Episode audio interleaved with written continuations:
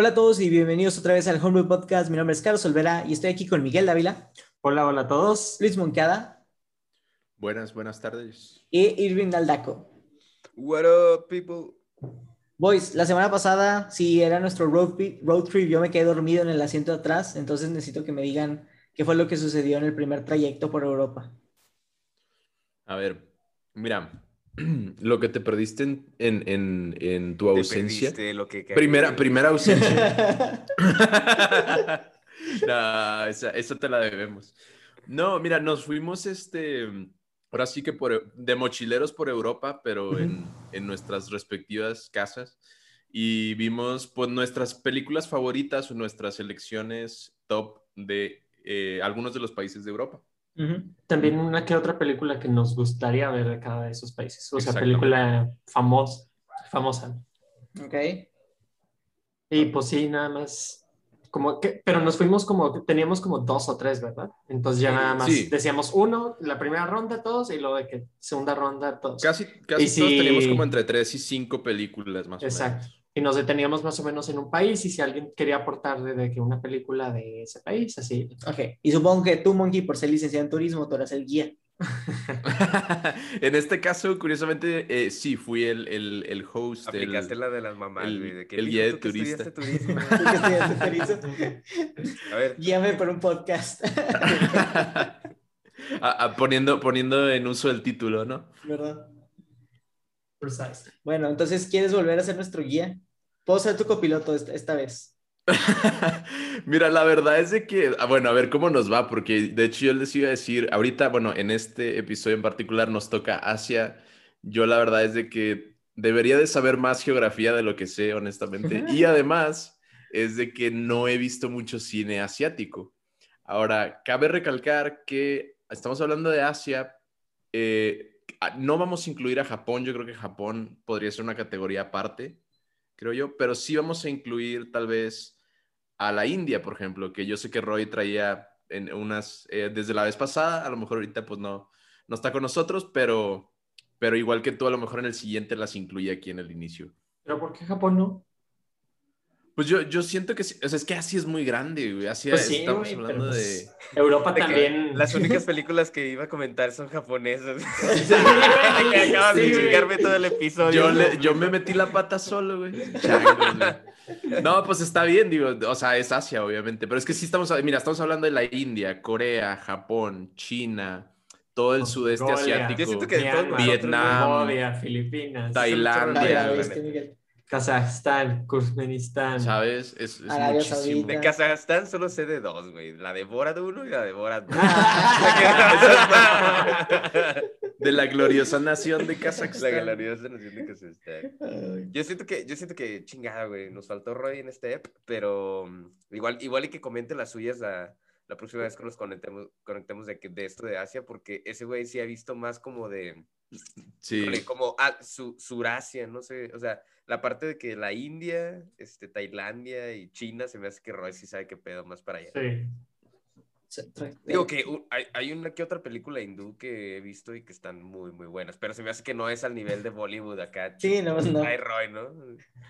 Sí, sí, sí. Mm. Muy, bien. Espérense, antes de avanzar, eh, recordé que me habían dicho que querían que las dijera las mías de Europa. Entonces ahí les va. La primera es alemana, se llama Das Experiment y está basada en el experimento Stanford, donde hicieron esta como prueba o hipótesis de las dinámicas de poder en una cárcel. Entonces, a una parte del grupo los hacían prisioneros y a la otra parte los hacían, eh, ¿cómo se dice? Encarceleros. Carceleros y, prisioneros. Ándale. Entonces, la neta está, está fuerte la película. Yo creo que sí es calificación R, si no me equivoco pero está muy buena. Y también, como siempre, digo, no sé si lo mencionaron, pero de preferencia, si la pueden ver en el idioma original y con subtítulos, estaría perfecto. Y la segunda es una película muy bonita francesa que se llama Angela, eh, que trata la historia de este chavo que está como que muy triste con su vida y tiene muy poca autoestima y como que se, se, se tira a sí mismo, ¿no? La neta está en un punto muy bajo de su vida. Es como su autosabotaje. Ándale, ah, autosabotaje, ajá. Y luego conoce a esta Angela, que es una chava también francesa que conoce, y durante la película es como la explicación y el desarrollo de estos dos personajes, tanto juntos como por separados. Entonces la neta está súper bonita, pero como dijo Roy hace dos episodios, sí tiene muchas caminatas, sí pasan por un puente y pues tiene todos los tropes de una película francesa. Oui, oui, baguette. Eh, pero ahora sí, este. Yo creo que podemos empezar por Rusia. Me ahora sí nos vamos de hasta abajo hasta menos arriba. Digo, de arriba hasta sí, abajo. Vamos arriba, vamos. sí, sí. Digo, también, también podemos abarcar los países como que más grandes. Serían eh, Rusia, China, eh, nos podemos pasar a la India, eh, lo damos un detour a Japón y ya vamos comentando como que las que se atraviesen por el camino. Si les parece. Cool. De acuerdo. Cool. Entonces empezamos con Rusia. Monkey. Buena nación. Te digo, mira, nunca he visto una película rusa. Ya, ahí la dejo. Gracias por participar. Allá la vuelta, joven. Pero tampoco has escuchado de que alguna buena película o. La verdad es de que no. O sea, yo, yo te podría haber investigado en internet y decirte, estas son las top 5 películas rusas, pero pues no las he visto. O sea, no, no, no, no puedo dar fe ni, ni nada de veracidad a, esas, a esos este, reclamos de, de que son top. Entonces, creo que, creo que esa me la guardo. Al top 10 que acabo de encontrar hace 5 segundos de que las rusas son las siguientes. No, pero igual y al rato nos puedes complementar en otro país, señor Monkey, con tu sabiduría y tu... Sí, de hecho, o sea, ah. para otros, para otros sí tengo más, más opciones. Excelentísimo. Putin te venía a putear, güey. es que yo sé... El mejor cine del planeta. y te hace así una... Yo, yo le quiero decir... una James Bond era que Rusia, según yo, copia muchas películas tanto de Estados Unidos como de China, como para hacer sus producciones, o sea, tienen su propia versión de Avengers de allá y que... No, ¿en serio? Sí, y que uno de los güeyes, como digamos, el Hulk de allá es un pinche ah, como un, un, hombre oso, es un, hombre oso, güey. Está con madre. Sí, fíjate que yo sí, la vi anunciada por ahí, sí, sí la vi esa. Pero, espérate, pero es película, de serie. Es, película? es una película, güey. Es película se llama Guardians. Guardianes. Y, hubo películas antes, así como el MCU, de que primero el del hombre oso y su película sola, para que cuando. No, creo que solo hubo un team up nada más. Sí. ¿Y los demás qué son? Los demás creo que es una chava como que, que es como agua o se hace agua, güey. Está muy curioso. Es un güey como que tiene unas navajas que le salen del brazo, así tipo Wolverine, pero que son circulares, medias curiosas. Y no me acuerdo si hay otro güey que corre o tiene super fuerza en la madre. Pero el más característico que tú dices de que, güey, esta es la versión rusa de los Avengers, es porque tienen un Hulk que es en realidad un cabrón que se transforma en oso, güey. O sea, pero hace cuenta que lo único que le, o sea, le aparece así que una cabeza de oso y se pone de que ultra mamadísimo. o, sea, de que Putin 2. Sí, sí. Dude, no manches. No, no sé si ustedes han oído de esta película. La, la verdad olvidé el nombre y, no lo noté. Se me fue la onda. Pero es una película que trata, creo que, la guerra civil rusa o de algún como dominio de Lenin o de Stalin o lo que sea, ¿no? Entonces tiene una escena muy, muy famosa que es la de las escaleras, donde la gente está huyendo de la zona como de batalla, de guerra, eh, y a una mamá sin querer empuja su carriola y la carriola empieza a caer por todas las escaleras de Stalingrado. No sé, pero empiezan a caer. Ajá, ajá. Y eh, esa, esa, escena en el cine se volvió como, digo, a mí me lo contaron en la carrera, ¿no? Que es una escena muy emblemática por el tipo de corte que tiene y el tipo de como, eh, porque obviamente eh, tú no puedes aventar un bebé por las escaleras en una carrera, ¿no? Es obviamente. Pero lo que ellos hicieron, utilizaron esta técnica de cine que significa, si yo te enseño A y te enseño B, tú vas a ver C. Entonces, si aquí te enseño un bebé llorando con tomas cercanas y en la otra te enseño la carriola que va cayendo por las escaleras, tú juntas esas dos imágenes en tu, en tu cerebro y dices, ah, el bebé está cayendo por las escaleras. Mm, ah, Entonces, ah, sin mostrarte el bebé. Exacto, o sea, sin ser un bebé real cayendo. Entonces lo utiliza mucho en el cine con las típicas miradas de, a ti te toma una mirada de que tú estás Así es, asustado y luego a la derecha ya eh, muestra el monstruo. O de que esa misma cara tú de asustado, pero no sé, eh, otra cosa que te asuste, ¿no? Es que una abeja. Entonces, como yo puedo controlar con dos escenas completamente diferentes a que tú quieras ver lo que yo quiera ver. Creo que lo usan demasiado en terror, ese tipo de cosas. Mm, sí, pues digo, lo usan en todo, o sea, lo usan también la chick flicks como para enseñarte de qué está enamorada la ah, muchacha o el muchacho. O sea, ya se volvió como un estándar de todas las cosas. Pues, es que no es un estándar, es simplemente digo, la técnica de si te enseño A, A más B es igual a C. Ok. Sí, es como que basic, basic. ¿Por qué nació eso? O se hizo famoso. Ajá, yo creo que fue eso, sí. O sea, no sé si obviamente ahí nació, pero ese es, es un muy buen ejemplo de cómo se puede como que esa técnica. Mm, ok. Es como si ves cuchillo, sangre salpicada en la pared, lo mataron. Exacto. De hecho, a nosotros lo que nos hacían estaba bien padre, güey, porque en la clase nos ponían como diferentes expresiones y diferentes resultados. Entonces, según cómo mezclabas estos, tenías escenas completamente diferentes. Ah, oh, oh, es como esos de, naciste en tal día y tu signo es tal, haz una oración con esta Pero sí. Genera tu propia taquería. sí. es, ¿cómo se llama? Los los últimos cuatro dígitos de tu tarjeta de crédito. y los tres de atrás. los tres de atrás. Y, te ganas un auto. Oye, hablando de Rusia, he visto unas cuantas películas rusas últimamente. Yo creo que en los últimos dos años me aventé algunas eh, de las más nuevas, o sea, así como que sonadillas, pero actuales. No he visto esa, la de Guardianes, pero sé que el cine ruso hace muy buenas blockbuster movie, pero como de acción, güey. Así como ese tipo de guardianes. Son muy buenos haciendo películas con muy buen CGI. Les mama así de que el CGI Entre más, bien hecho, güey. Más artificial, güey. Entre más artificial, más ruso, güey. Entonces, así, güey, le super mama. Y, y, hay unas películas que he visto, por ejemplo, yo me aventé una que se llama Stalingrado, ahorita que me la recordaste que dijiste Stalingrado eh, literales de que de la batalla de Stalingrado, de aquellas épocas, pero este, todo así como que, pues visto desde el punto de vista de los soldados rojos, ¿no? Del ejército rojo. Pero, o sea, se cuenta que te lo ponen, híjole, güey, las películas rusas de guerra. Son épicas. si, si, las películas de, gringas de guerra, güey, son patrióticas, las rusas, güey, están lo que en nivel... Y, sí, güey, o sea, de que Dios es, es, es, rojo, güey, así de que... Entonces, estos Oye, tiene una, Dios tiene una guadaña. Literal. Esa, esa, película de Stalingrado la vi en, en, varias listas. Ahorita que dije, déjame busco a ver qué pedo. Eh, la vi en un chorro de listas, pero, pero no. O sea, todas las que vi en las listas, güey, ni, ni idea. Porque aparte, muchos títulos están en ruso, güey, ni siquiera se tradujeron al, al inglés ni nada. Yo. la madre.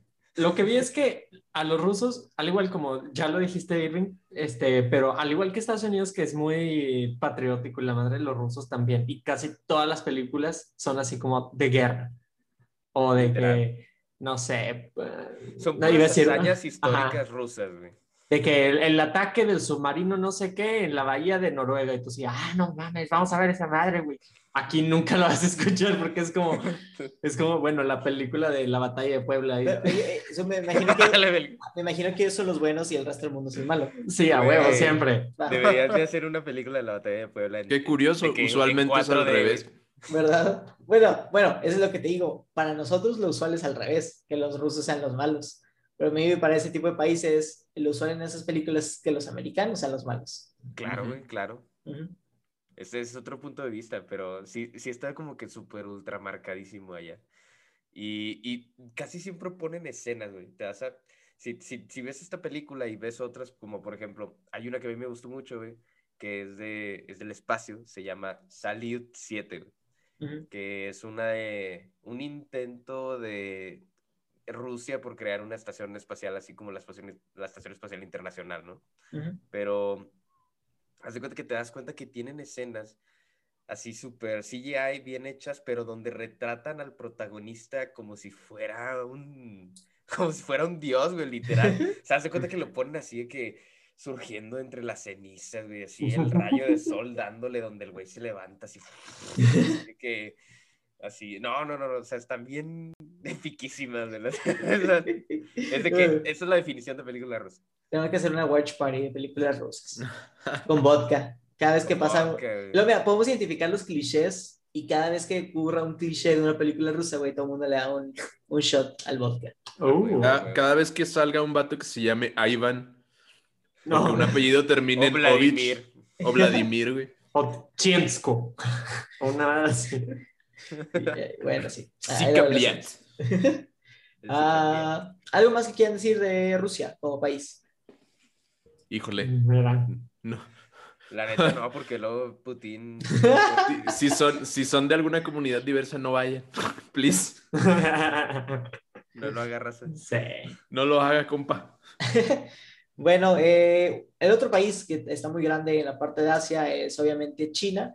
Antes de, de, hablar de las películas de ahí, porque obviamente China tiene un cine muy tradicional y de artes marciales que ha sido muy, que fue muy prevalente durante los años como 60, 70, 80 y 90.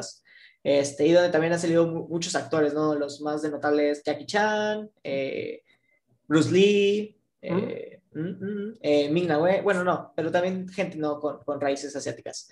Este, lo que yo quería hablar es también la influencia que ha tenido en, en el cine de, en el cine comercial, por ejemplo, Avengers, o más bien, las, las películas del MCU han tenido que eliminar varias escenas para permitir que el gobierno chino las pasara de, por la República, ¿no? Pero la razón por la que los editan es porque tiene tanto dinero como que ese país, que pues las compañías productoras dicen que sí, güey, o sea, ni modo que estén censurando cosas, pero prefiero como que el money, ¿no? O sea, China sí es muy influyente de eso.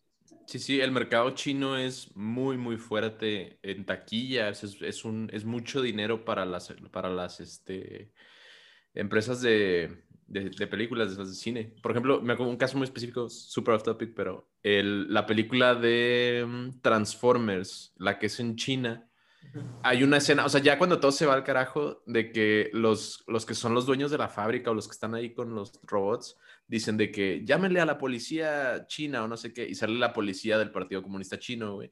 Y es, no, dicen, piden, pídanle ayuda al gobierno central, o sea, al gobierno comunista. Y entonces entra la policía del gobierno comunista y es como un, un nod de, pues, ajá, o sea, como que te hago ver bien a tu gobierno y a tu policía para que me dejes poner Transformers en China y se vea chido todo el asunto, ¿no? Sí. Pero sí, está un poco... ¿Y los ponen de que con Ferraris o qué? Pues no, o sea, nomás, es, es como en las películas de Marvel que, que, la militar estadounidense la hacen ver bien. Pues acá en la de Transformers hicieron a la, al gobierno comunista verse bien. Qué triste que en México siempre nos ponen un burro, güey. es que, es no, que no, no, mandamos mucho en taquilla. el cine, pues, el cine en México, pero visto desde fuera de México, es de que sepia en el filtro de la fotografía automática. Filtro sepia, güey. Pueblito de que recién cruzada la frontera en Tijuana, güey. Sí, güey. Maroma cruzando y un callo, güey. Oye, pero no siente que eso es más americano, más que como... como nos ponen los americanos. Sí, como nos ponen los americanos. Es su versión de la historia, ¿no? Sí, sí, sí. ¿Cómo lo ven? Yo, bueno, por eso Coco está muy padre, güey. La neta, por eso Coco me gustó mucho. Digo, no me quiero salir porque Coco es una película americana, pero siento que retrató muy bien un pueblito mexicano, ¿no? Tradicional. Yo te iba a corregir, Carlos, de Jackie Chan y Bruce Lee, Ajá. porque no son de China. ¿De dónde son? Son de Hong Kong. ¿Los dos? Los dos. Bueno, si, te va, si, si, si me pongo de lado bueno, del, si me pongo bueno. del lado China, son... Y Hong Tema- Kong tiene tema- su propio tipo de est- estilo de cine que es muy característico Sí. de eso. ¿Hong Kong? Sí, güey. Sí. Ahí es tema caliente porque China dice que Hong Kong es chino, pero Hong Kong no quiere ser chino, güey. Exactamente. Y los de Hong Kong, ellos no se consideran chinos, se consideran hongkongueses y se, se ofenden si les dicen de que son de China. Es como los, los de Torreón, güey, que se querían separar de Coahuila porque Saltillo era la capital. Él era es. estado de la laguna, güey, literal. Que cuando vas, ay, no, no, no quiero decir nada, güey. Y la gente de Torreón no se La última vez que yo fui, van a prohibir la entrada a. Torreón, güey. Funadis- Ey, no te quieres meter con esa gente, güey, es gente peligrosa. güey. Ah, ah, ti- ah, bueno, vamos a editar eso fuera, güey, sí es cierto. No El Soriana nos está escuchando. Ah, ah, la verdad, eso estuvo bien feo. Pero lo, luego hablamos esa vez de la señora que estaban levantando niños. Este, No, películas chinas. Ok, películas chinas. Sé que Mira. al igual que a los rusos, les gusta el CGI cabroncísimo. Tienen un estilo de peleas así como las de Street Fighter o de que, este, ¿cómo se llama este? El de Fatality. Eh, Mortal Kombat. Como Mortal Kombat. Siempre son como que escenas donde se ven las dos personas y andan así.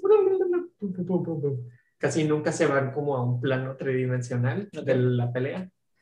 Este, ah, últimamente se ha puesto este, muy en moda en las, o sea, en las películas chinas que sean más artísticas, porque antes eran como, como al igual que Hollywood, así como que vamos a hacer un blockbuster que sea taquillero y siempre eran películas de, de, pelea y la madre.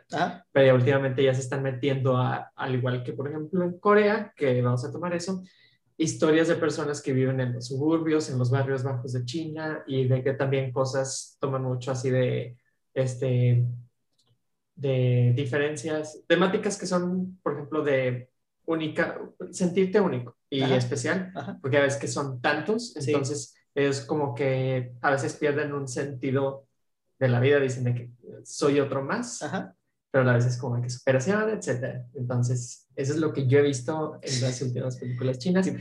Que si ves el nombre, chingüetas, claro que no, o sea, solamente veo puros caracteres así en chino y las veo, pero pues nunca me he preguntado así de que cómo se llama la película.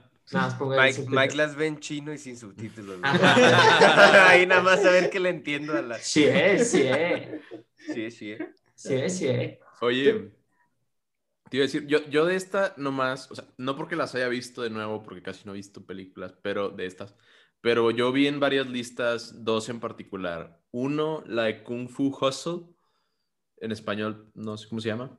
Eh, pero la otra, la que me llamó más la atención, es la de Crouching Tiger, Hidden ah, Dragon. Es famosísima. Es, una, es una de Ang Lee y es así como top, top, o sea, top cine chino de que... Déjame adivinar, ¿es martial arts? Totalmente. Sí, claro, claro. La definición de martial arts. Es que cuando estamos, como dice Mike, cuando estamos hablando de cine chino, estamos hablando de artes marciales, ¿no? O sea, todo esta, se viene a la mente toda esta idea de pues sí, como dicen, de que Jackie Chan y Bruce Lee, todas estas como cosas de, pues de cine de acción oriental, de cine de acción chino, ¿no? Yo siento que eso puede ser la marca. En esa de Crouching Tiger, Hidden Tiger, Hidden Dragon, perdón, o sea, hay una escena famosa que es la que están los dos de blanco en un fondo, como en un bosque verde, creo que es de bambú, y están nada más así como que volando, así. Volando. Ajá. Oh, clarísimo que sí le he visto esa. Y dicen que esa es como que, o sea, que la secuencia de esa pelea está muy buena, está como que muy elegante y a la vez es como que muy, muy, o sea, característico de, las películas de acción china. Solo me puedo imaginar de que la grúa así arriba con los cables, güey, y los vatos así moviéndose, güey, güey, güey, así para atrás, güey, mientras pelean.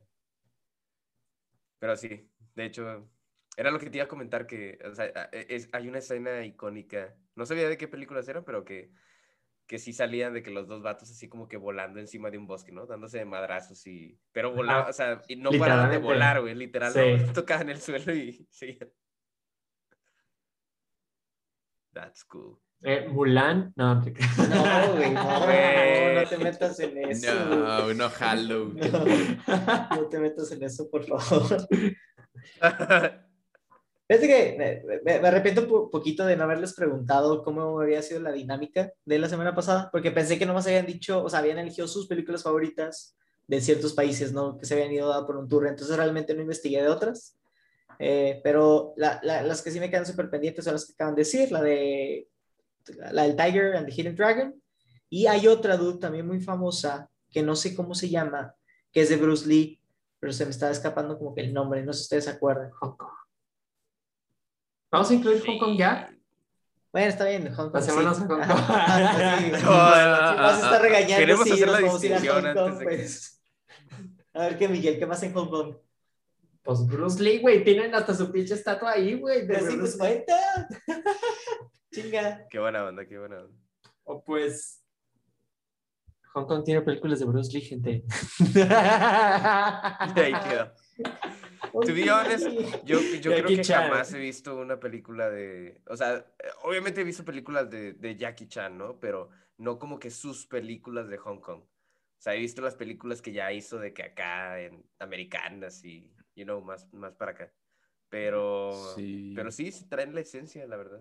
Y pues Bruce Lee sé que es famosísimo, ¿no? Y también fue súper famosísimo porque también fue, o sea, aparte de hacer sus películas de origen allá en Hong Kong, después lo migraron acá a América y hizo sus películas acá de acción. Yo, yo, siento que igual muchas, bueno, no sé, a lo mejor es especulación mía, pero siento que muchos actores eh, de, de, China o de Hong Kong que llegaron a Estados Unidos en esa época, güey, como que a fuerza, o sea, no, no que lo hicieran por el cine, sino que eran, ellos eran eh, martial artists, ah, peleadores de artes marciales, y la rompieron en el cine en ese momento porque si eras chino esperaban que fueras, o sea, que supieras kung fu, o sea, eras, el peleador o el, el, chino, ¿sabes?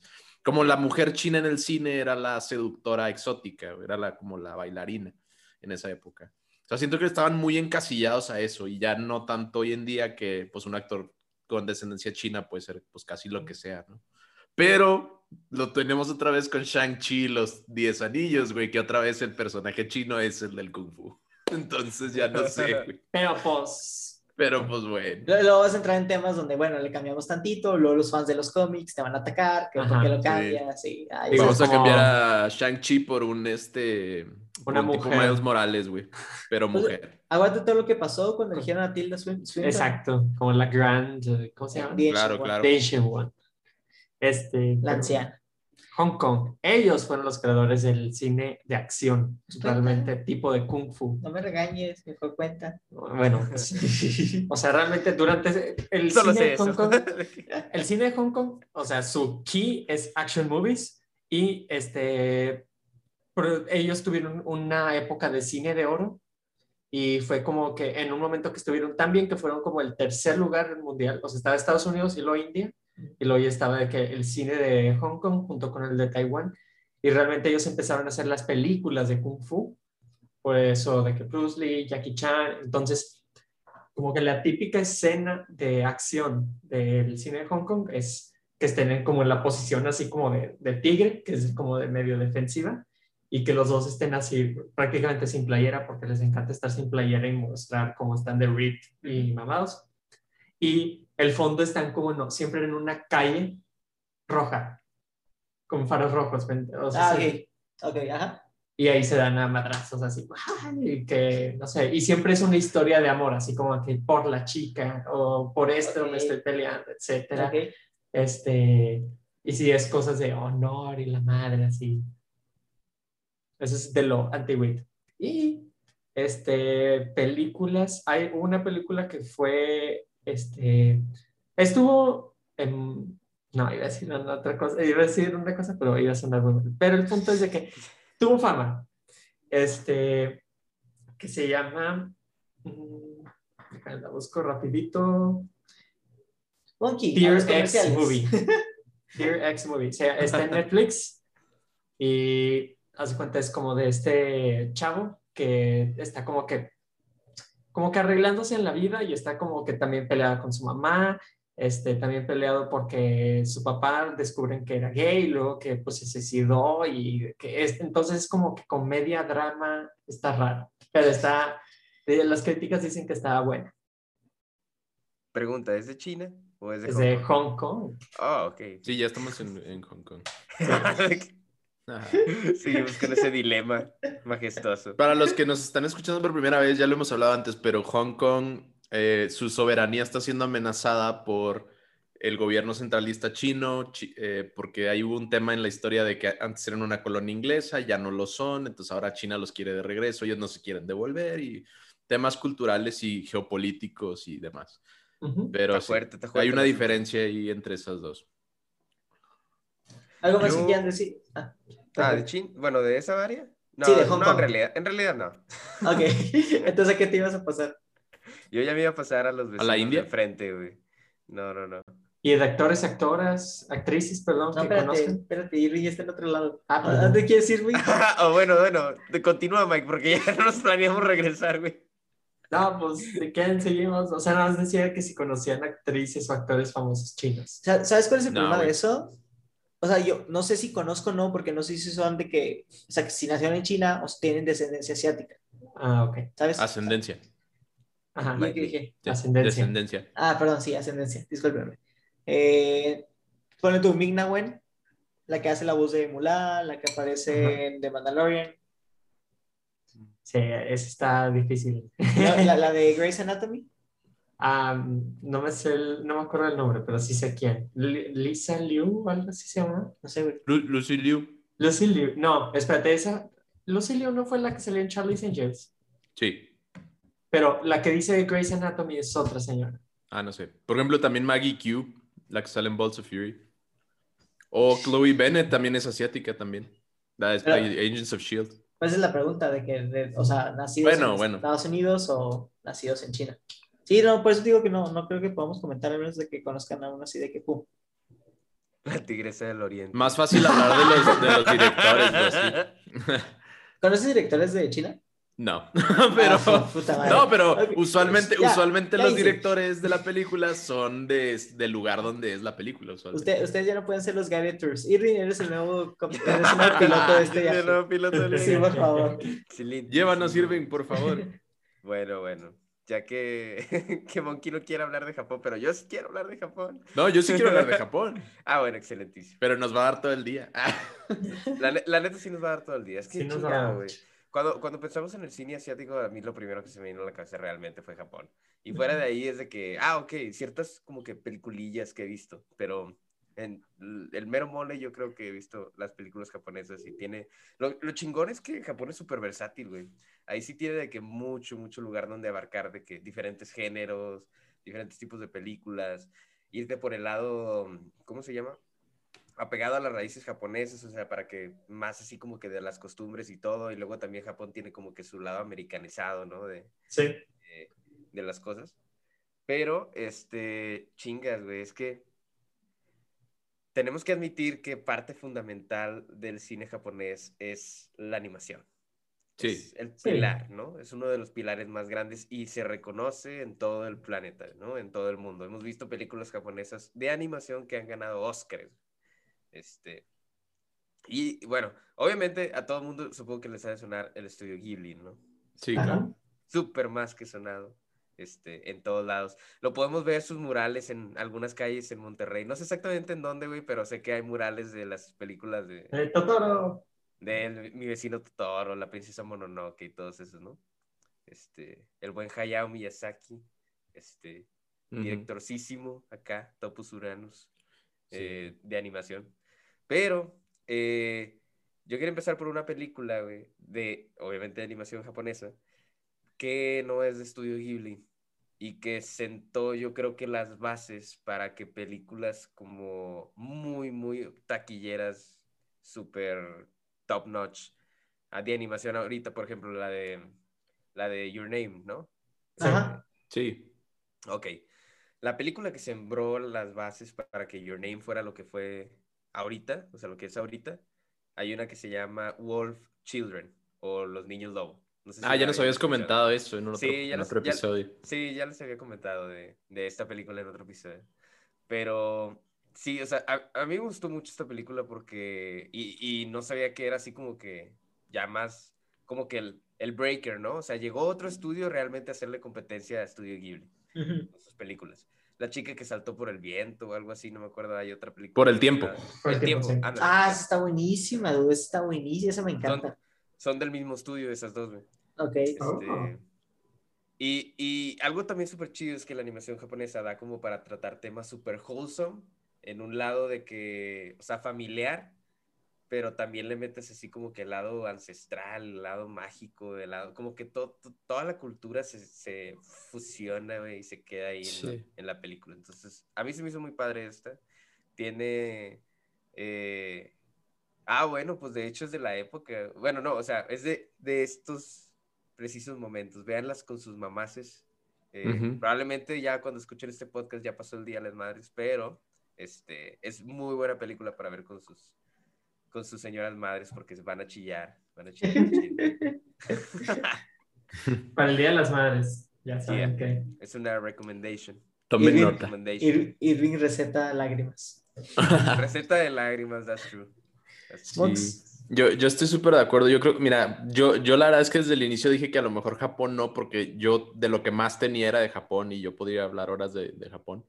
Pero me voy a enfocar como que en cuatro partes principales. No, mira, mira, mira no te, no te estreses, güey. Si terminamos hablando mucho de Japón, acabamos el episodio de Japón y luego le seguimos en otro. Así es grande. Vale, vale. Sí, sí. El mundo traigo, traigo cuatro ejemplos, entonces vamos a ver. Mira, primero que nada, sí, totalmente Irving Studio Ghibli de Hayao Miyazaki es fenomenal, o sea, la animación ni se diga, este, el nivel de, storytelling de, las historias que se maneja eh, y la profundidad emocional de los personajes y, de su eh, matices de los personajes, vaya, no son unidimensionales ni, ni muy light como en algunos entretenimientos, vamos a decir, estadounidenses o en otros países. Este, entonces sí da para, para historias increíbles, yo creo, este, en donde no caen en clichés muy seguido, específicamente Estudio Ghibli, porque no, no le meten romance a fuerza, no tiene que ser como que... Y, tienen protagonistas femeninos muy, muy bien escritos, femeninas muy bien escritos, entonces eso también es muy bueno cuando no se relega como a, a papeles cliché del interés romántico, así. Este, Luego el cine de terror japonés, obviamente ahí pues nada que decir, The Grudge, eh, The Ring o... Oh, The Ringu.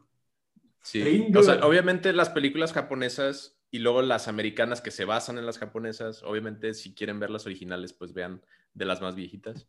Y hablando de esto, yo creo que una de, los, una de las recomendaciones que daría yo de las listas que vi es Battle Royale de Kinji Fukasaku. Oh, oh, es en lo que se basó básicamente de Hunger Games. Sí.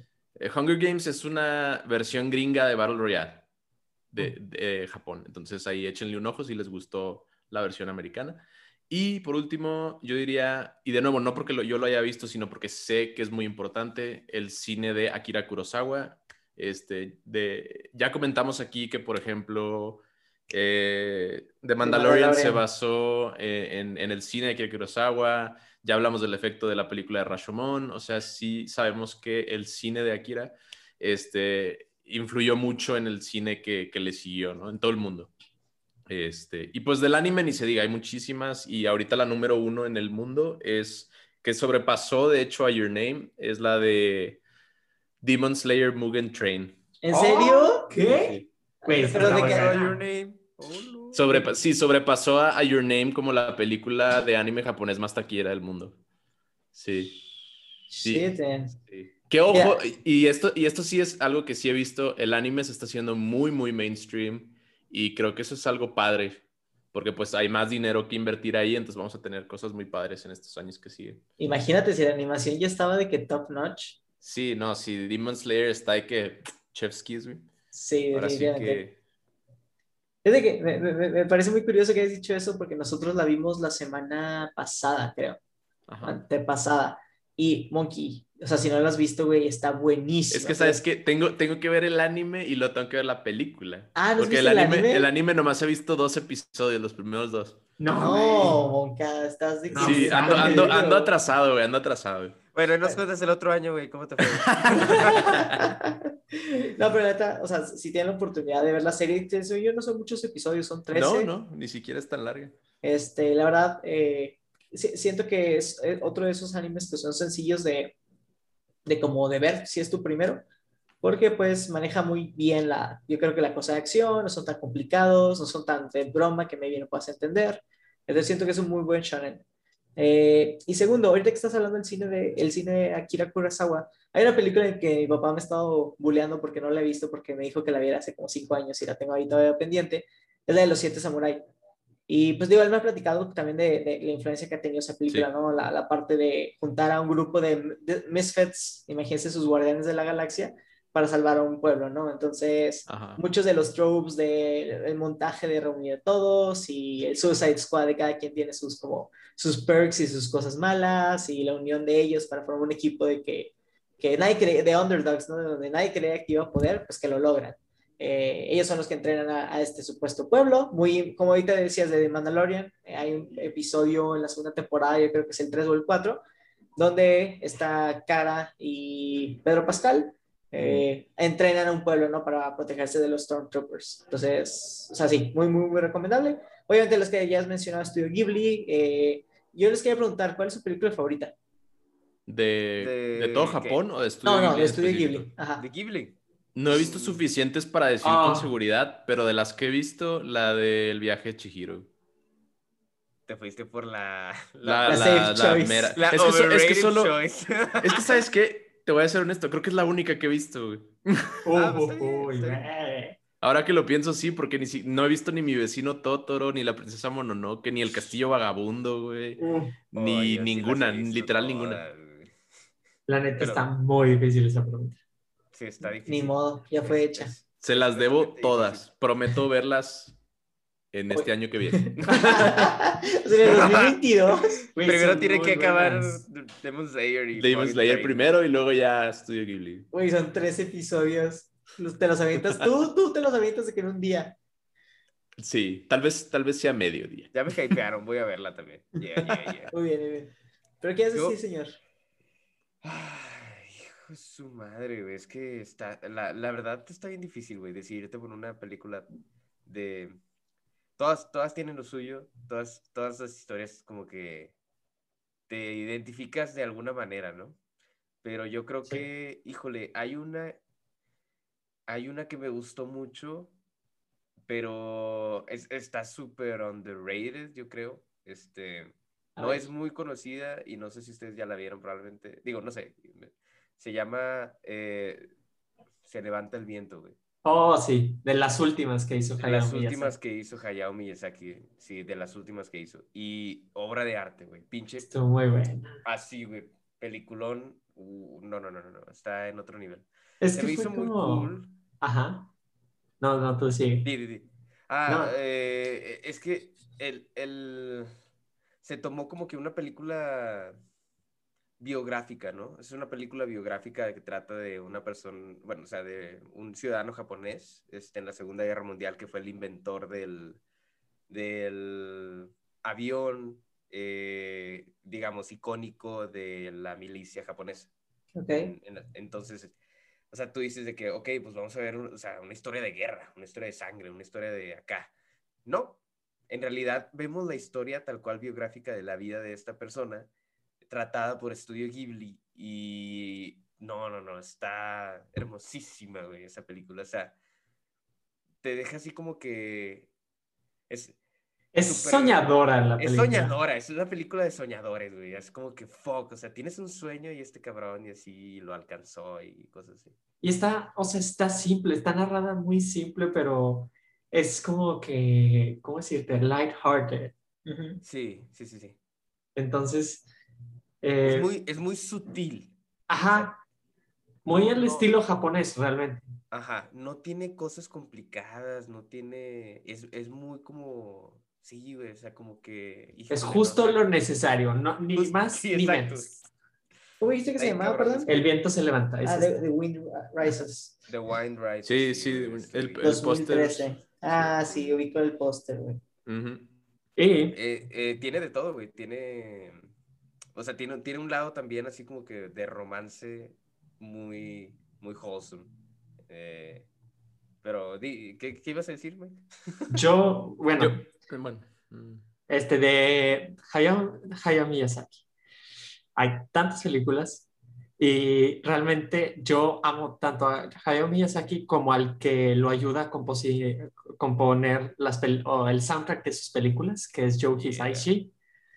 Entonces, este, realmente a mí me encanta, me encanta, sí, El viaje de Chihiro por dos canciones en especial, la de One Summer's Day y la de algo de la estación, no sé qué, la estación número uno, creo que se llama.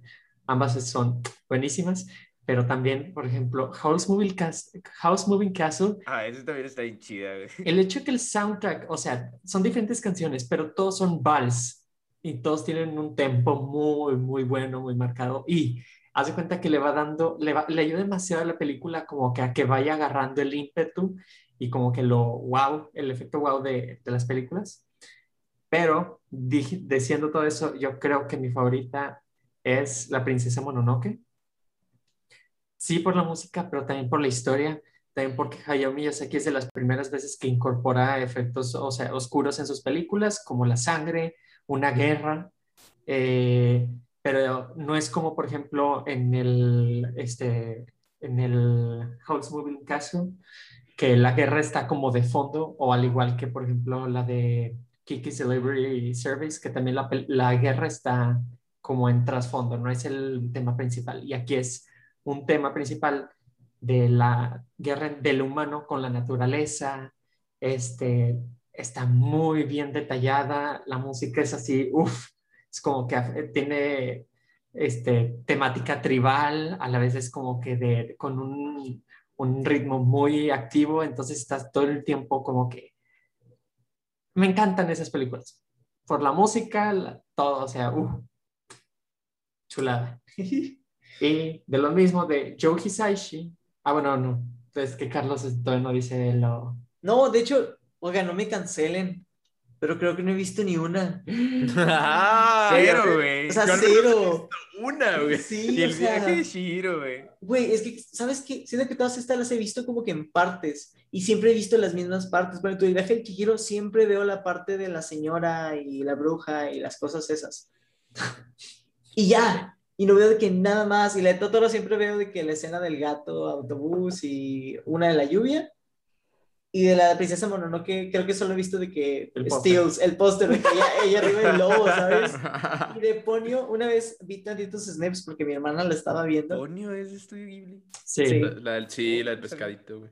pero no he visto ni una, pero dude. sí, Ponyo. Ah, Güey, y la que te va a hacer, cancelar. la que te va a romper el corazón y te va a poner a chillar a mares es la de el, el cementerio de las luciérnagas. Ah, justo, justo, te- sí, justo te iba a decir, eso es una de las joyitas así del top, porque sí, la, la, la tumba de las luciérnagas, ay, güey. O sea, yo sé que está para llorar, güey. No, o sea, obviamente no la he visto, pero yo lo sé. O sea, sé que la voy a ver y voy a... No, Güey, vas a ver tú real. sí lo viste, así. Mike. Sí, sí, sí, sí. sí. Güey, es uno de los trabajos, o sea, está también obra maestra, güey, pero no mames. güey, o Está sea, sad. De hecho, Te, te, te, Te desmoraliza verga, esa güey, madre. te desmoraliza bien cabrón güey, esa película, Sí. sí, la neta. Justo te iba a decir porque, eh, o sea, yo, yo estuve leyendo un poquito más una vez que estuve interesado como que en aprender como que, que quién era Hayao Miyazaki, por qué Estudio Ghibli era tan chido y así. Y, y sí, como que el, el tema recurrente con él es que él es un cuentacuentos, él es un, o sea, cuenta historias.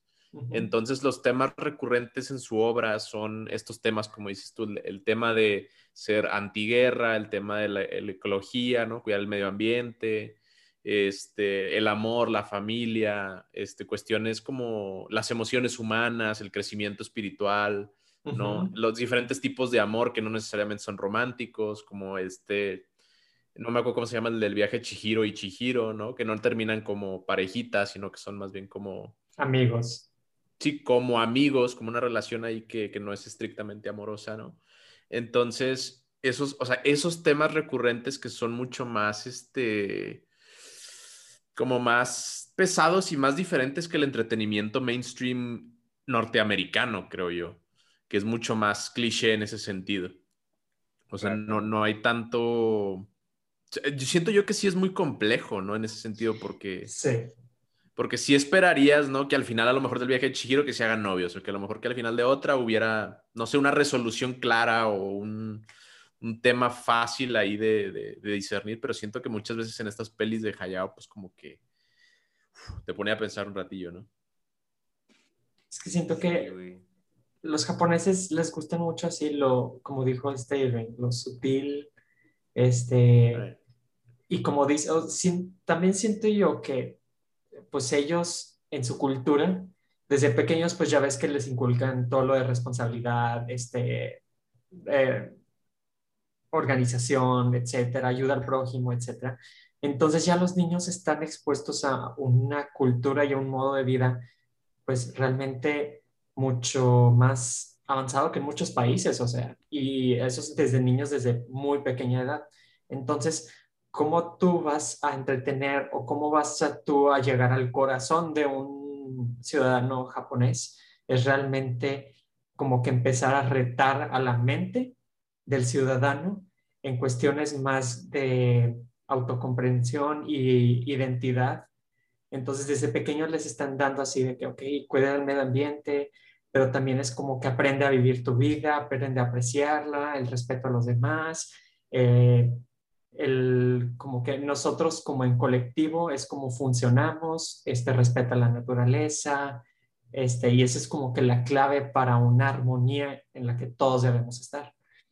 Entonces, también porque pues es un país con una tasa de suicidios súper alta, entonces el punto es, como dijimos, también es, mo- o sea, empezar a como a darles un cheer up, una moralización a las personas para que empiecen a vivir o ver la vida de diferente manera. Sí. Sí, sí, una, puede ser hasta, incluso porque también en, en, cualquier país pasa, yo creo que también es una manera de entretenimiento idealizada, o sea, es como el Japón que quisieran llegar a ser, ¿no? Porque también hay problemas de racismo, ¿no? Y hay cosillas ahí que, que a lo mejor no están tan groovy, pero, pero pues en esa versión idealizada de Hayao Miyazaki dices, esto es lo que deberíamos ser, ¿no? Sí. Y, sí, y sí estoy... Y definitivamente es una adaptación también de la riqueza cultural e histórica de Japón, o sea, de sus técnicas de arte, de sus, de sus leyendas, de sus mitos, ¿no? De sus dioses incluso. Bueno, no dioses, eh, como figuras míticas, no sé cómo decirlo, pero, este, pero sí, o sea, una, una representación de toda esa riqueza antropológica de ese país. Sí, luchan mucho como para mantener ese, su cultura, su religiosidad y que no se pierda eso. Sí, la historia, güey. Recordar la historia. Porque, porque incluso, incluso no sé quién de ustedes lo había dicho, que, la, que el anime era la exportación cultural de Japón o la exportación más importante de Japón. Alguien de ustedes dijo algo así, me pareció muy acertado la última vez. No sé si Carlos o Roy. Probablemente yo, cuando hicimos el episodio del anime. Alguien lo dijo, y ahorita me acordé, dije, a huevo, porque sí, porque es, es, la imagen que proyectas al mundo, es como decía Mike, cuando la gente piensa en México, piensa en el pueblillo todo jodido, color naranja, güey, y la gallina, y el burro, güey, pero cuando piensan en Japón, piensan impresionantes paisajes de Hayao Miyazaki, ¿no? Y en parte es porque México no tiene esa exportación cultural tan fuerte como la tiene Japón. Porque lo que sacamos lo sacamos aquí, local. Exactamente, el cine es nacional y, y quien exporta nuestra imagen, pues otro país, Estados Unidos. Y tristemente casi todas las imágenes que exportamos son de narcotraficantes. Ajá, exactamente. Al menos no somos Colombia. Japón exportó a Godzilla, güey. Ah, bueno, y es cierto, el cine, el cine de kaijus y de monstruos, ese, obviamente. Ah, y de yakuzas. Y de yakuza, güey, también. La, mafia, japonesa. Los samuráis. Oigan, yo, yo, yo, yo, quería traer como que un, un, time machine a nuestra infancia y hablar de las películas de Pokémon. Porque creo que para mí fueron como que las primeras películas que, de las que realmente, realmente sí como que me enamoré. Obviamente la de pues la Pokémon creo que se llama The First Movie o algo así, güey, que es la de Mewtwo, ¿no? y, y, ah, esa escena, güey, al final, donde los poderes de Mew y Mewtwo eh, crashean dentro de Ash, ya se convierte en piedra, güey, todos los Pokémon empiezan a llorar, güey, esa para mí de chiquito creo que ha sido una, de mis escenas favoritas, ¿no? Como que el, El, el, el, resolution to the big battle con amor y así, ¿sabes? Y digo, obviamente súper fan de Pikachu y de Ash, Creo que sí lloré, güey, lloré de que mares con esa película. Lloraste, de las únicas veces que has llorado. Yo creo, güey, la neta, esa, escena está muy bonita. Y luego al final, digo, eh, lo que dice Mewtwo, ¿no? De nosotros decidimos qué hacer con lo que hacemos. Digo que chiquito, maybe no te das cuenta, pero ya un poquito más de grande dices que, güey, ¿cómo me perdí unos mensajes tan padres? ¿Sí? Oye, no, no sé qué tan cierto sea, es algo que acabo de leer hace poquito, hoy más temprano, pero según en el idioma original, que es en, en japonés, Mew cuando dice que Mew, Mew, en realidad sí está diciendo cosas en japonés y entonces dicen que el diálogo original es de que Mew, el chiquito, quería que los, o sea, quería matar a los clones, güey, porque los consideraba Pokémones inferiores, güey. Yo me quedé así de, ¿What? Sí, sí, o sea, sí, la cosita rosa, güey. Y en el doblaje, güey, no le pusieron diálogo nada más para que fuera una, un gatito rosa, güey, de que volando. Güey. Y yo me quedé así de, güey, qué mierda. Tenemos que investigarlo, güey. O se lo llevan de tarea. No, pues es que Mewtwo tenía sus clones, Mew creía que los originales sean mejores y pues pelearon, güey. Tiene sentido, honestamente. No, me pues infancia arruinada. Gracias, señor. Qué bien que nada más le pusieron Mew Mew, güey, porque si no. Imagínate, me la el, mío imperialista japonés. en, realidad, muchos animes en, el doblaje se hicieron mucho más de que eh, kid friendly, güey, porque en, el idioma original sí estaban un poco dark. Como pues los de Yu-Gi-Oh, güey. Los de Yu-Gi-Oh, güey. El reino de las sombras no, no, no era el reino de las sombras. Era la muerte. El reino de la muerte, ¿sí? Sí. Te morías, güey, o sea, se morían. Oye, yo, tengo otra duda.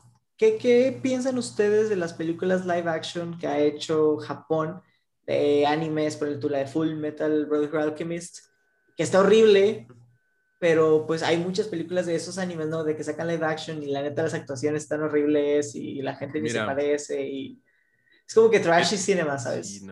es que, ¿sabes qué? Mira, eh, yo, yo igual vi de que había una de, de Attack on Titan y también de, de FMA y no sé cuántas más. Ah, creo que de One Piece también les he dado, Les he dado el, ¿cómo se llama? El beneficio de la duda algunas, güey, pero después de los primeros 10 minutos es de que, mm, y ya, de que las dejo de verlas, güey. ¿Sabes qué puede ser? A, a, mi punto de vista, y ojo, que no sé si sea el caso, pero yo creo que muchas veces, por la manera en la que están animados los personajes, güey, se nos olvida que son asiáticos, güey, porque están muy whitewashed. O sea, a lo mejor son muy blancos o a lo mejor no tienen la fisionomía estereotípica de un asiático, son muy altos, son más fuertes, ¿no? Entonces, o, de plano en Attack on Titan, por ejemplo, muchos parecen como alemanes o... es que son, está inspirado. Norteamericanos, ¿no? Ajá. Entonces, luego hacen, hacen la película en Japón y son japoneses ah, o asiáticos y es como, güey. ¿sabes? No se parece nada, güey. Y luego aparte, pues como que le quita la magia, porque el anime, el anime en sí, pues lo padre es la animación. Ya te, la, te quitan eso y pues ya no. O sea, para mí, yo, no le, yo nunca he visto una película de anime live, action, la verdad. Pero le quita todo el gusto para mí. Yo siento que es como un guilty pleasure de los japoneses. Así como en Estados Unidos tienen sus películas como like Scary Movie este, y ese tipo de películas, y con México tenemos estas películas raras de que se, se embarazó y le dejó al güey, y siempre es una historia de cómo la chava o el chavo la dejaron con el bebé. Mis Reyes versus Godines. O Mis Reyes versus Godines. Pues está bien buena esa. No. o, sea, está muy buena para ser trashy, ¿sabes?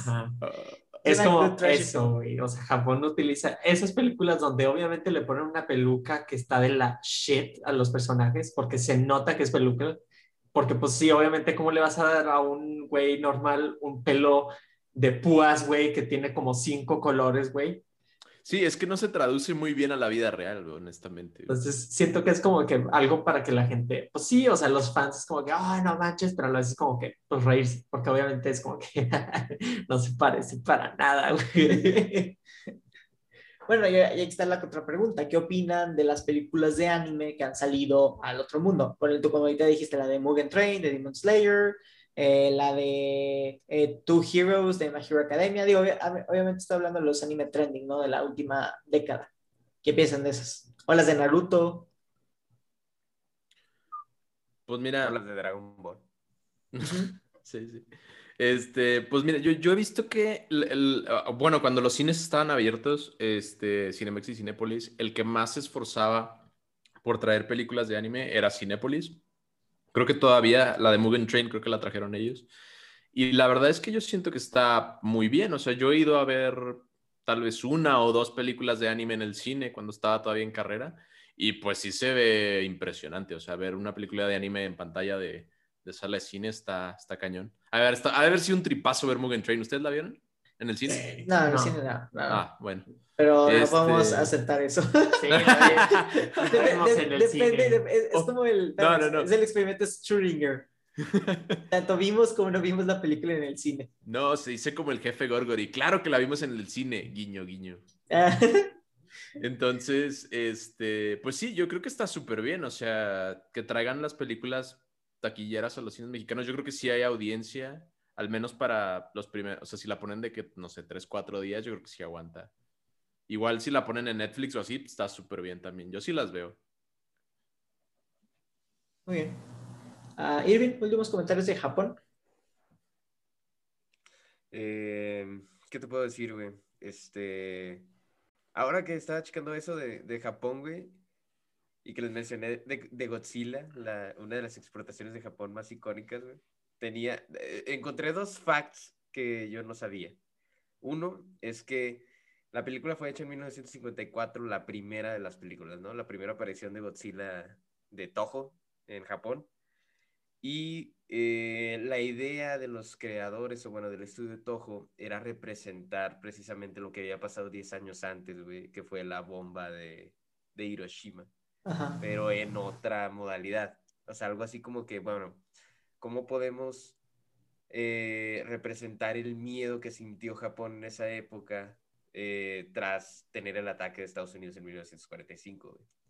Y dijeron, no, pues vamos a crear que esta cosa y le vamos a dar poderes atómicos y va a ser como que el terror de la ciudad. Y recuerda que es literal la representación de la bomba atómica. Y de ahí nació. Yo pensé que Godzilla era como que bueno, ¿sabes? De hecho, es, considerado como un antihéroe, en la saga de Toho. Porque es como que el mundo está en desequilibrio o en caos y viene Godzilla y lo pone todo otra vez así como que equilibrado, güey. Yo soy, yo soy el, equilibrador del pedo, Pero en realidad no es como que ayude a los humanos, o sea, nada más viene a equilibrar y luego celar. De que sobre. Ok. Y le gana a King Kong, no olvidemos eso. No olvidemos eso. No lo he visto, güey. ah, yo tampoco. Ay, qué sabe. Topa un macaco. Digo, digo, Monkey era obvio, ¿sabes? claro, pero yo tenía que estar del lado de los míos. Ah, huevo, tenía que sacar el del lado de los míos? Sí, claro, Big Monkey. Ah, pues sí. El Big Monkey. Tú, Monkey, algo para cerrar Japón. Espérame, espérame. Ah, perdón. el segundo, el segundo fun fact. Cierto. La leyenda cuenta que Toho, güey, en el estudio de Toho, le nombraron Godzilla al monstruo, al, a esta cosa, eh, porque deriva de dos palabras japonesas, una que es gorira, es gorila, y kujira, ballena, güey. Entonces es la ballena gorila. Pero eh, en realidad dicen que ese es un apodo de un cabrón que trabajó en Estudio Toho que era físico-culturista, güey. No, Godzilla, güey. Y se le quedó y le pusieron a Gojira. Qué troll está. Sí. Pero es una leyenda. Ya veremos si Ya veremos si sí.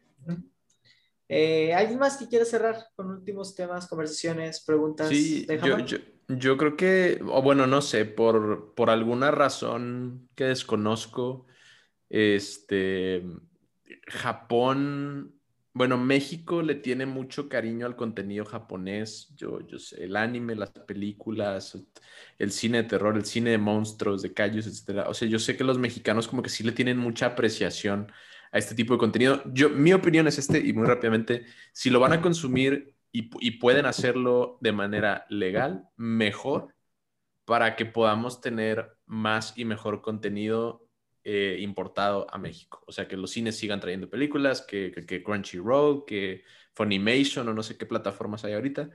Si, si pueden hacerlo, háganlo porque yo sé que casi todos los años que yo vi anime, desde que lo empecé a ver, bueno, digamos que no lo hice de la manera más legal.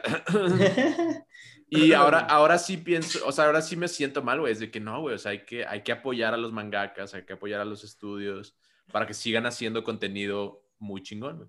¿Y saben cómo? ¿Saben cómo apoya Monkey? Usando mi cuenta de Crunchyroll.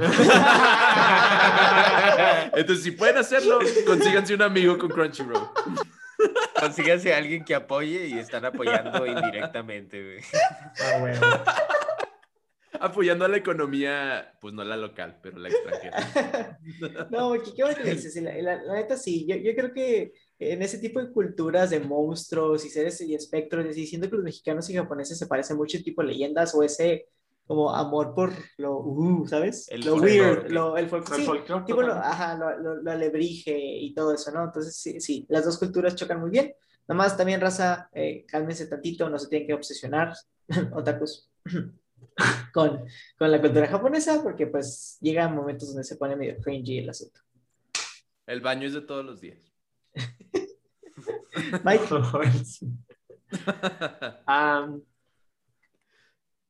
¿De Japón nada más? Pues, pues, pues como quieras. Pues mira. Corea, Corea. No, fíjate, ya, ya, sí, ya estamos la hora. Ah, ah pues true, Corea es Chingado, haces demasiado grande. Haces demasiado El cine de Corea ahorita está subiendo cada vez más. Pero bueno, no, eso es para la siguiente. Pero Sí, em, como dije en el episodio pasado del cine europeo, no le tengan miedo, vean películas este, chinas, coreanas, no sé si, o sea, la verdad, pero pues bueno, vamos a darle Es que mira, vamos, a ver la del hombre oso, a ver qué tal. Vean esas tres, güey, se van a dar cuenta de lo que les dije, güey, de que el vato así renaciendo como ave fénix, güey, acá de que los balas pasando en cámara lenta, así, rozando el pelo al güey, así. El nuevo Neo. Yeah. Realmente, entender cultura asiática, o sea, obviamente se puede aprender mucho de cultura dentro de las películas de cada país. Este, pero la cultura asiática predomina demasiado acción, eh, terror, em, acción, terror, este, mucho suspenso. Y realmente, pues, es como que, que, puedes pedirle tú así una película asiática ah, antigua, más que nada. Pues la verdad, no mucho. si te gusta mucho la pelea, o si a huevo, si te gustan las artes marciales, o sea, ¿para qué volteas a ver a Hollywood si está el cine asiático, la neta?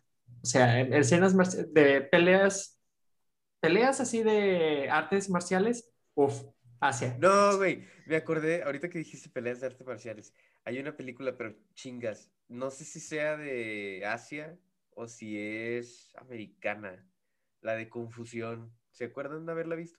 Pues esa es la de Kung Fu Hustle, ¿no? Kung Fu Hustle. Sí. Ah, sí me hace que sí, güey. Sí, sí, es la misma, ¿verdad? Confusión en español. Es cierto, cierto, güey. Y sí. Bueno, ya es que me hiciste desbloquear un, recuerdo muy fortuito.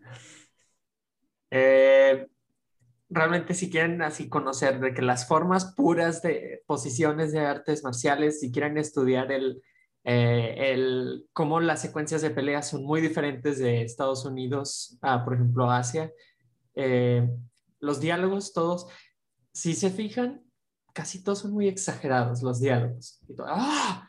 es mucha pasión y todo lo exageran mucho y este te amo, eres la única con no sé qué. o sea, ese tipo de películas son las asiáticas y tiene que ver mucho, pero mucho, pero mucho, casi todas con este, el de la familia, ¿cómo se llama? Honor. El de la familia, el de la familia peluche. siempre es como que el, honor lo tienen que defender a huevo y a capa y espada. Entonces, es interesante porque pues realmente es parte de cultura asiática defender el honor. Nosotros no tenemos así como, ah, sí, mi familia, hay veces que hay gente es como, ah, me vale madre. Y ahí es como que no, mi familia lo es todo y yo doy primero mi familia antes que lo demás. Y de que el nombre de mi familia. Pero bueno, eso creo que es como que el cine antiguo asiático y ahorita se está yendo más como a, pues, eh, temáticas más filosóficas, existencialistas. Este, y también como en, ahorita creo que en, en, esta época casi todos los cines están tomando muchas temáticas de este, diferencias de clases sociales en todos los países. Y eh, no es el primero que lo hace, pero por ejemplo, voy a decir, en Corea parásitos, eso lo tomo en cuenta.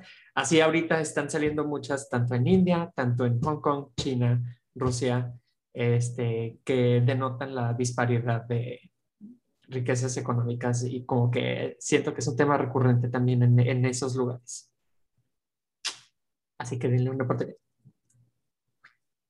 Eso es todo por, no, no, aguanta, aguanta. Es que. no, no, espera, espera, espera. Es que tengo que, no, tengo que decir esto, güey, porque si no la van a cagar, güey. Eh, Irving, Irving. Kung Fu Hustle, no, perdón. Confusión es la película Kung Fu Hustle, que es la que hemos recomendado aquí. No debe ser confundida con el maestro de la confusión, que es Kung Pao Enter the Fist. Ah, ok. Pero vean las dos, güey, porque están buenísimas. Vean primero Kung Pao y luego ya ven la otra. Muy bien, pues esta fue la primera parte de nuestro recorrido por Asia. Ojalá les haya gustado. Como siempre, si hay alguna película que quieren que recomendemos, nos la pueden hacer llegar a través de mensajes, de historias y de qué más, de lo que ustedes quieran. Ya la siguiente semana vamos a tener un pequeño break, vamos a traer un nuevo tema, ojalá les guste. Y pues sí, muchas gracias. Esto es todo por hoy. Gracias por escucharnos. Si les gustó el episodio, no olviden compartirlo con sus amigos y darnos una reseña en Apple Podcast para ayudar a crear una comunidad más grande.